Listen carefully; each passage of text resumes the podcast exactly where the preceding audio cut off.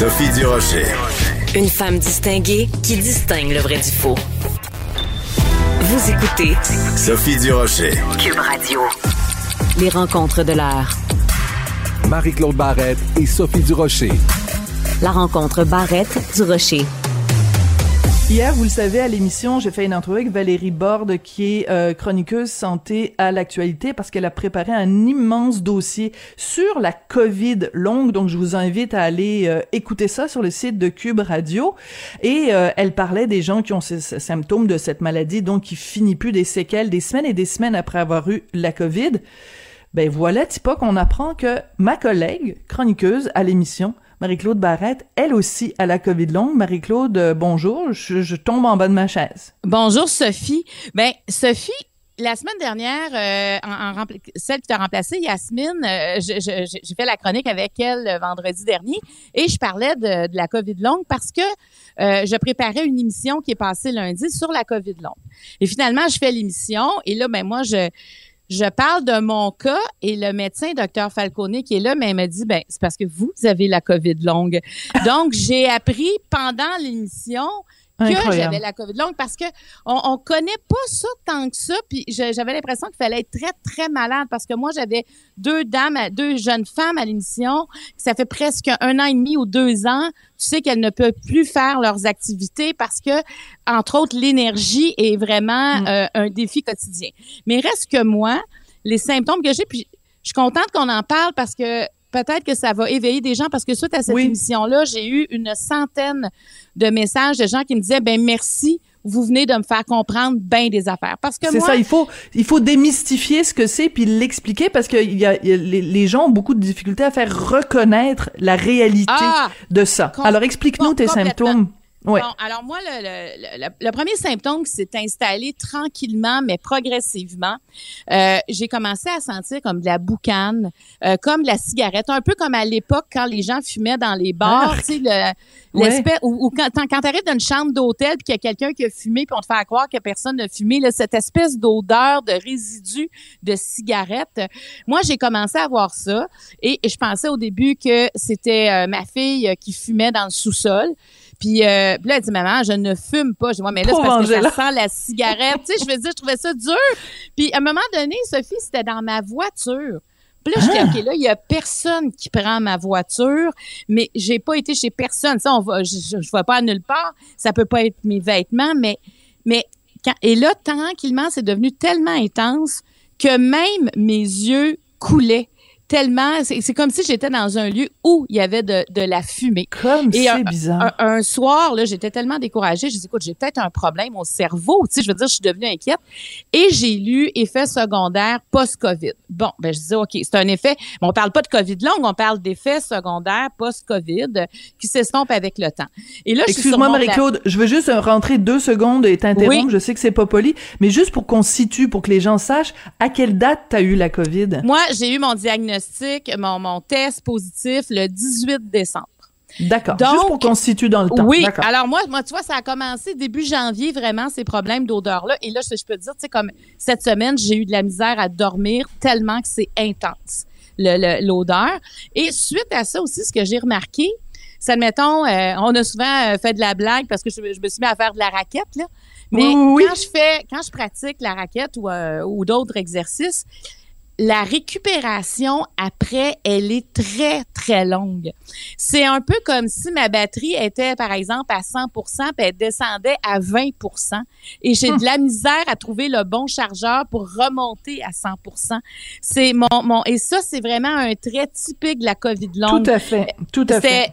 Alors, soit moi, ça, je ne savais pas que c'était un trait typique de la COVID longue, la difficulté à récupérer suite à un effort physique.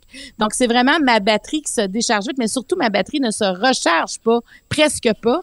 Et l'autre symptôme, ça, j'en ai pas parlé en ondes, mais moi, ma, ménopause, c'est derrière moi. Ça fait deux ans que j'ai plus de symptômes. Euh, j'ai eu ça très jeune, moi, dans ma vie. Et bon, euh, je, je, suis comme libérée à quelque part. Une fois que c'est fini, euh, tant mieux.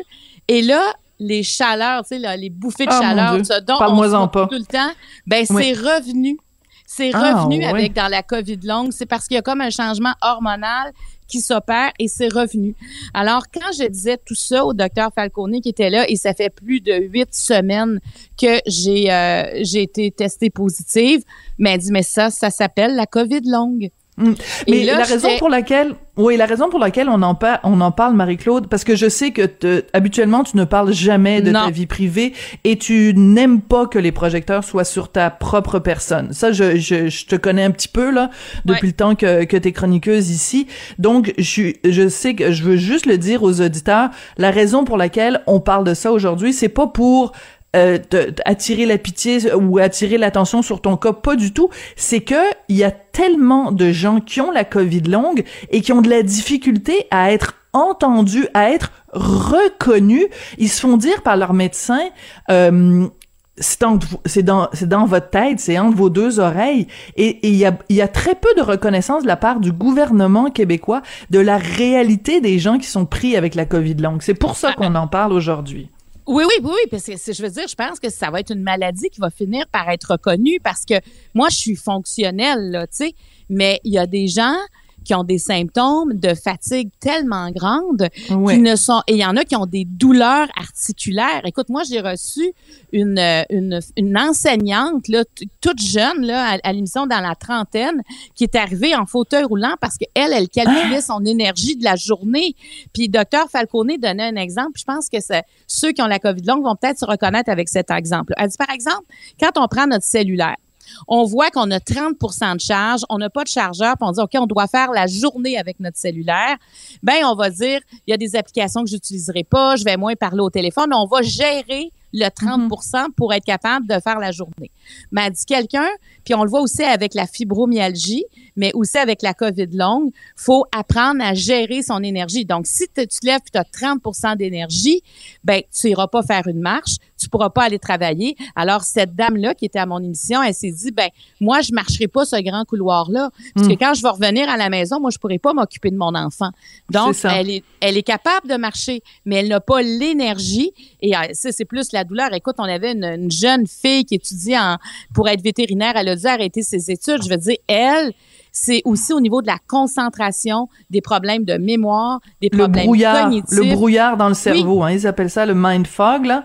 Euh, oui.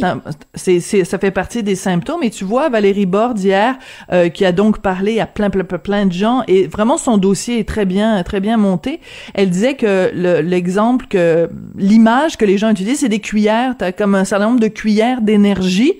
Puis euh, ben tu sais que si, si ça te prend si t'as cinq cuillères d'énergie, ben tu vas en prendre mettons une pour préparer le souper des enfants, puis une pour euh, peut-être faire une réunion Zoom pour le travail, mais tu tu tu tu minimises ou tu économises tes cuillères d'énergie pour être sûr de pouvoir euh, passer le restant de la journée. Écoute euh, Marie-Claude, je trouve ça vraiment très ben écoute d'abord je m'inquiète pour toi hein, parce que je veux dire t'es es une femme active, t'as tu t'as plein plein de projets, donc euh, il faut que tu prennes soin de toi et que tu prennes soin justement de tes, de tes cuillères d'énergie.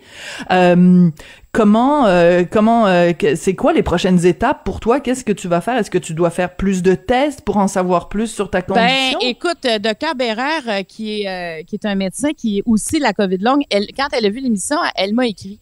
Puis elle m'a dit, ben, vous devriez comme en parler avec votre médecin de famille. Moi, là, j'ai j'ai comme pris ça pour dire, ben, à un moment donné, ça va s'en aller. Et ils savent même pas quand ça va s'en aller. Ça peut durer un mois, ça peut durer six mois, ça peut durer deux ans. Tu sais, c'est comme si on étudiait un avion en plein vol présentement hein, avec la mhm. COVID longue. Mais les médecins généralistes en savent quand même, je pense que maintenant peuvent reconnaître les symptômes, qui n'était pas le cas il y a un an, il y a un an et demi. Mais euh, moi, je, vais consulter, je vais voir euh, est-ce qu'ils vont vouloir euh, des tests neurologiques, qu'est-ce que c'est exactement? Tu sais, je, je vais rentrer dans ce processus-là. Je pense que je veux comprendre aussi, puis j'espère ne pas avoir d'autres symptômes qui vont s'ajouter. Mais pour moi, c'est important d'en parler, Sophie, juste pour ceux et celles qui savent pas puis qui disent mais voyons donc je mm parce qu'il y a des odeurs, hein, il y en a que c'est des odeurs de merde qu'ils ont, c'est ah. ils, ont de la misère. moi, je connais quelqu'un euh, de la communauté artistique que je n'aimerais pas parce que bon, il l'a pas dit publiquement, mais euh, c'est quelqu'un qui euh, qui est plus capable, par exemple, dès qu'il veut boire quelque chose, tout ce qui est liquide, ça, ça change de goût, ça sent comme les vidanges. Alors, mm. tu sais, il y en a pour qui c'est vraiment très, très difficile au quotidien. Moi, heureusement, c'est, c'est, moins dans ce c'est difficile d'avoir cette odeur là tout le temps mais je, mais je suis quand même fonctionnelle alors j'en vois qui sont pas fonctionnels et qui se doutent pas que ça a un lien avec la Covid donc euh, et tu sais c'est pour ça qu'il faut comme en parler puis Absolument.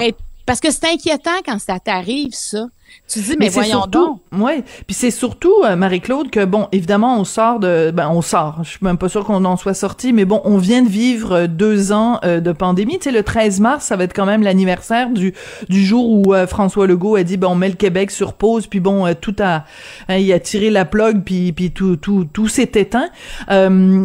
Et pendant ces deux années-là, bon, évidemment, il y a tous les gens qui, qui, en sont morts, il y a tous les gens qui l'ont eu, il y a des gens qui sont allés euh, aux soins intensifs, qui ont été besoin d'être réanimés et tout ça. Donc, on, tout ça est comptabilisé, mais tous les gens qui ont la COVID longue, là, ça n'est pas comptabilisé.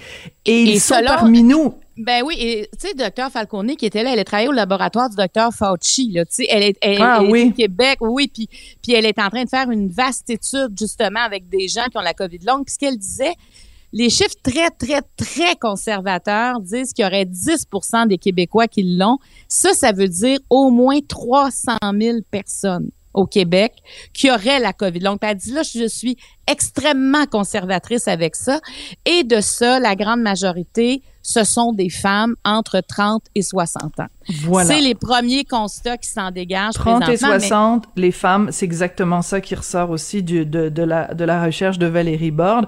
Euh, ben écoute, euh, je, je, je peux juste te dire bon courage, Marie-Claude, ça me fait... Non, mais c'est parce qu'on on comprend que, et puis c'est important aussi de le mentionner, les symptômes que tu as sont très débilitants, sont très handicapants. Euh, Il y a des gens qui l'ont encore plus grave, Ah, hein, oui. des gens qui Oui, ne oui. peuvent plus travailler. Euh, Il y a des exemples de gens, ils peuvent même pas prendre soin de leurs enfants, peuvent pas prendre soin de leur propre euh, leur propre corps. C'est c'est vraiment euh, extrêmement grave et c'est pour ça que c'est important d'en parler.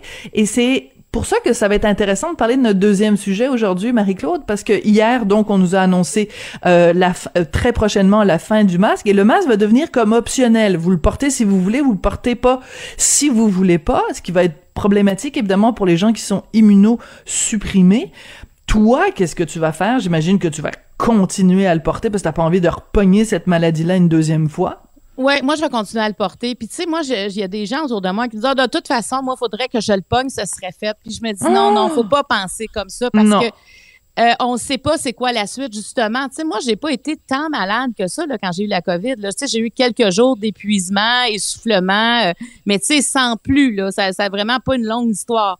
Mais il y a une suite à ça. Donc, je dis aux gens, non, soyez prudents, là. Donc, c'est sûr que euh, je trouve que l'empreinte, moi, qui va rester de ce qu'on vient de vivre, de, de toutes les mesures sanitaires, c'est quand même le port du masque. Parce que moi, je me à un moment donné, j'étais dans un avion, puis il y a un- il y, a un homme qui était derrière moi qui avait un N95, et tout le long, je me disais, mais est-ce que c'est son dernier voyage? Est-ce qu'il réalise le rêve? Est-ce qu'il est mourant? Tu sais, j'avais comme... euh, Je Mhm. m'inquiétais pour... euh, c'était bien avant la pandémie, mais je veux dire, c'était c'était pour moi, c'était comme... Il y a quelque chose, cet homme-là, ça m'intriguait beaucoup. Alors que maintenant, tu sais, quand on va voir quelqu'un avec un masque, je pense pas qu'on va remettre, euh, on va, on va remettre sa vie en question, puis on va essayer de trouver pourquoi la personne a un masque. Tu sais, ça, ça va rester. Et tu sais, je me dis, est-ce qu'on va dire aux gens, toussez dans votre coude ou toussez dans votre masque quand on va être malade? Parce que pour moi, il y a, y a quelque chose aussi où on a appris qu'on on se protégeait parce qu'on a eu beaucoup moins la grippe, beaucoup moins malade, et on protège les autres. Moi, Voilà. je pense que dans ma vie, ce que je vais faire, c'est si moi j'ai des symptômes aussi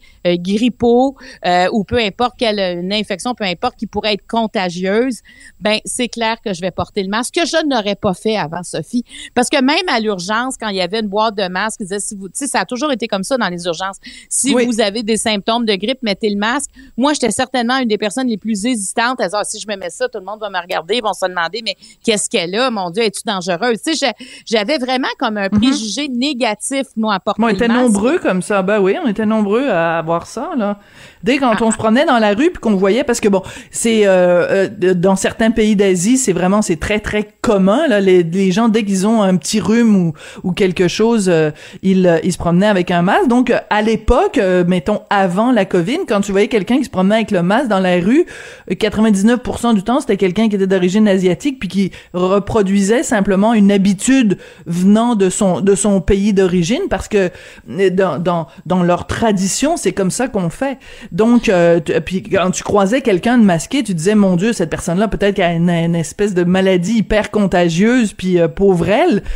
Mais aujourd'hui, c'est différent. Écoute, la semaine dernière, pour ma semaine de relâche, euh, je suis allée à Miami pendant euh, une semaine, puis à Miami, personne porte le masque nulle part là parce qu'il est pas obligatoire, fait que c'était vraiment à part dans les transports en commun. Et et donc et mais nous on portait le masque tout le temps, puis on se faisait regarder les les Floridiens nous regardaient comme si on était des extraterrestres. Ah ben, mais ça, c'est ça, j'ai hâte de voir comment les, gens vont réagir parce que mm. si on se souvient bien, quand le masque n'était pas obligatoire puis qu'on a commencé à porter le masque, moi j'ai vu des gens dire ben voyons donc qu'est-ce que tu fais avec ton masque? Tu sais, moi je l'ai entendu, je l'ai, je les ai reçus ces commentaires-là de, de gens qui avaient comme un dédain face à cette mesure de protection-là. Alors, qu'est-ce qui en sera du moment où c'est plus obligatoire? Mais en même temps, Sophie, je pense aussi aux gens qui sont euh, qui sont malades. Il y en a des fois qui ont des maladies et ils portaient déjà le masque. Peut-être que ces gens-là se feront moins regarder dans le sens que on sera plus nombreux à porter le masque dès qu'on a un doute sur notre santé. Et est-ce que aussi la santé publique vont se servir de ça, de dire, OK, là, présentement, il y a une grande contagion de grippe, donc on conseille fortement de porter le masque. Est-ce que ça va devenir aussi une mesure sanitaire euh, intermittente où ça prend pas nécessairement un coronavirus, mais ah, ça va protéger nos urgences aussi? Tu sais, si on se contamine moins les uns les autres, il y, y, a quelque chose quand même qui nous a éveillés à à quel point c'est facile d'attraper un microbe, à quel point c'est facile d'attraper un virus et qu'il y a une barrière qui s'appelle le masque. Mais ça se peut qu'on se fasse regarder, mais je pense qu'on est on est plus convaincu, on a plus de conviction maintenant quand on porte un masque qu'on en avait il y a deux ans. On est moins marginaux. Oui, puis se faire regarder, c'est rien à côté d'avoir la COVID, puis c'est rien à côté d'avoir la COVID longue. Donc, euh, si ça nous vaut quelques regards, ben, ce sera quelques ben, regards, mais ce sera moins, moins grave. Oui, c'est ça. Je préfère me, faire regarder croche que d'avoir la COVID. Marie-Claude, euh, bon courage. Je te souhaite de passer une, une bonne fin de semaine, malgré tout. Et, euh, ben, on se reparle lundi. Ben, merci. Bon week-end. Bye bye.